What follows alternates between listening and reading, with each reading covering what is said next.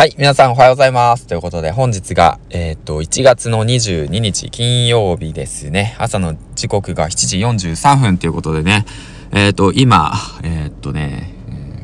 えっ、と、社内のスタジオで 収録の方をしております。ギラジパーソナリティの銀ちゃんです。よろしくお願いします。この番組は、人と人との架け橋になる。ヒマラヤパーソナリティ大木が経営し、夏金が動く。人材業をなりわいとする株式会社 LMC のスポンサーの提供でお送りします。はい、ということでね、えー、っと、昨日一本取りそびれちゃって、で、今日配信となります。ということで、えー、っと、まあね、1日ぶりに配信するんですけども、うん。えー、っと、まあ今日ね、何をお話ししようかなと思っていて、最近ね、ちょっと、まあラジオ配信をね、ずっとやっていて、7ヶ月ぐらいかな。うん、やって7月の4日からなんで、5ヶ月、6ヶ月、半年ぐらいか。半年ほどやっていて、で、まあ800本、900本ぐらい僕、まあ上げていて、いろんなね、ラジオ放送を聞いて、いろんなパーソナリティの話を聞いてね、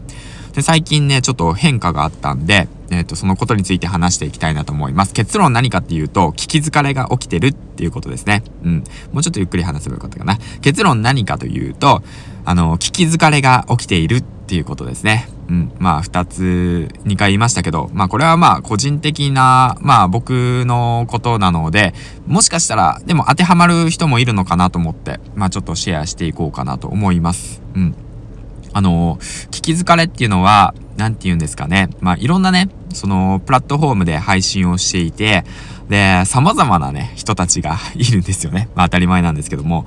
もうほんと気になる人たちが多くなっていったりだとか、関わる人たちが多くなっていくと、その人たちの配信を全て聞くっていうことができなくなってきてるんですよね。うん。それでいて、で、なんて言うんだろうな、その自分の中で聞きたいんだけども聞けないだとか、うん、聞きたいんだけど今それよりもこっち聞きたいしなとか、まあすごい素直な感情なんだけどね。この人よりもこの人の方がまだ聞きたいなだとか、まあいろいろとね、感情、環境がね、変わっていくんですよね。うん。最初の頃はね、やはりその、まあ、ワクワク、ドキドキ、楽しくやりながら、まあ、この人どんな配信してるんだろうな、だとか、Voicy、まあ、例えば Voicy のパーソナリティだと、新しく来たこの人はすごい面白そうな配信してるな、だとかさ、うん。まあ、すごい抽象的なんだけど、そういった配信を聞いていると、いつの間にかね、普段聞いていた、その、パーソナリティの配信を聞かなくなりつつあり、で、あの、一回聞きそびれちゃうと、なんかついていけなくなっちゃったりとかするわけなんですよね。話のストーリーとかに。うん。そうなると、まあ、結構ね、あのー、まあ、離れてっちゃうんじゃないのかなっていうことをね、最近気づきました。うん。まあ、じゃか、じゃからって言ったけど、まあ、例えばの話、まあ、キングコング西野さんの、えー、っと、まあ、僕は、あの、オンラインサロン入っていて、文章をね、えー、と、毎、毎、日毎日投稿されてるじゃないですか、キングコング西野さんが。それを、えー、なんて言うんだろう、一日毎日見ているんだったら別にいいんだけども、西野さんとは別のサロンに入って、その人も毎日投稿している、そっちも気になって見始めた、ってなると、そっちの方がちょっと面白いなってなって、一週間そっちをずっと毎日見てるんですよね。で、西野さんの方の文章をちょこっとだけですよ。一週間、二週間期間空いてしまって、で、もう一回見ると、え、何の話？って言って、なんか、ね、その、一からね、聞こうって思うその体力がね、もうほんとなくなってきてるなと思いました。うん、その原因は何かっていうと、本当に情報が溢れてる。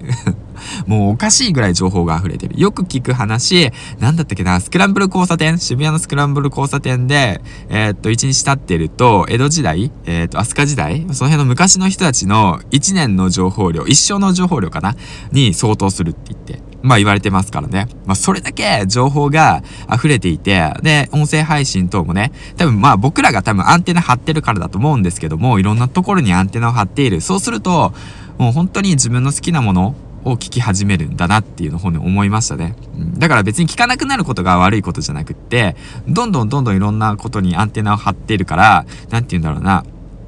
うんと、逆にうん、聞かないっていう選択をするってことも大切だなって思いました。あれもこれも全て、あの、取得するんじゃなくて、やらないことを決めるってことですよね。エッセンシャル思考っていうやつですよね。まあ、この先ね、どんどんどんどん音声パーソナリティ増えていくと思いますし、ね、もうラジオ配信番組も増えていくと思います。その中で、本当にあなたが好きなもの、本当にあなたが話したいことと共通する人っていうものをね、えー、っと、自分の中で判断していって、自分がね、どんな方向性で、どういう配信をしたいのかっていうのをね、見定めていって、どんな人に何をね、えー、どうやって伝えて、僕はどんな番組を作っていきたいんだっていうのね、うん、そういうのをね、やはりしっかりとね、考えていくべきだなと思いました。うん。まあなんかちょっと最後話ずれたんだけど、何のお話かだったっけ？あ、そうだ。えー、っと、音声配信、まあ聞き疲れが起きちゃってませんか？っていうことについてね、お話ししていきました。だからね、本当にまあ自分のね、好きな配信を聞いて、でね、振り向いて、たまにね、聞くっていうそういう感覚がいいのかなと思います。うん。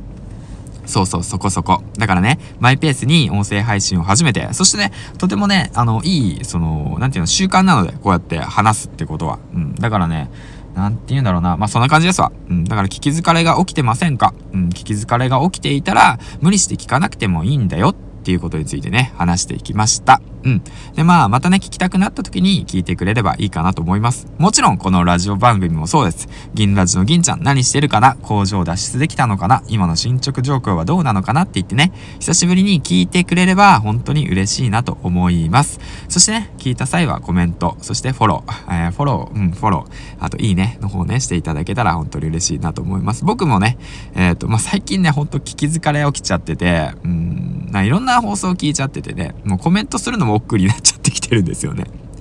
もう結構ね、多分ね、それ、聞きすぎなんだと思いますね。うん、ほんとそう思います。だからね、ちょっとね、あの、自分の中で、あの、削除、削除していかなくちゃ、やらないことを決めるってことをね、決めていかなくちゃいけないなと、改めて思いました。はい、ということでね、最後までご拝聴ありがとうございました。銀ラジの銀ちゃんでした。今日ね、週末金曜日頑張っていきましょうバイバイ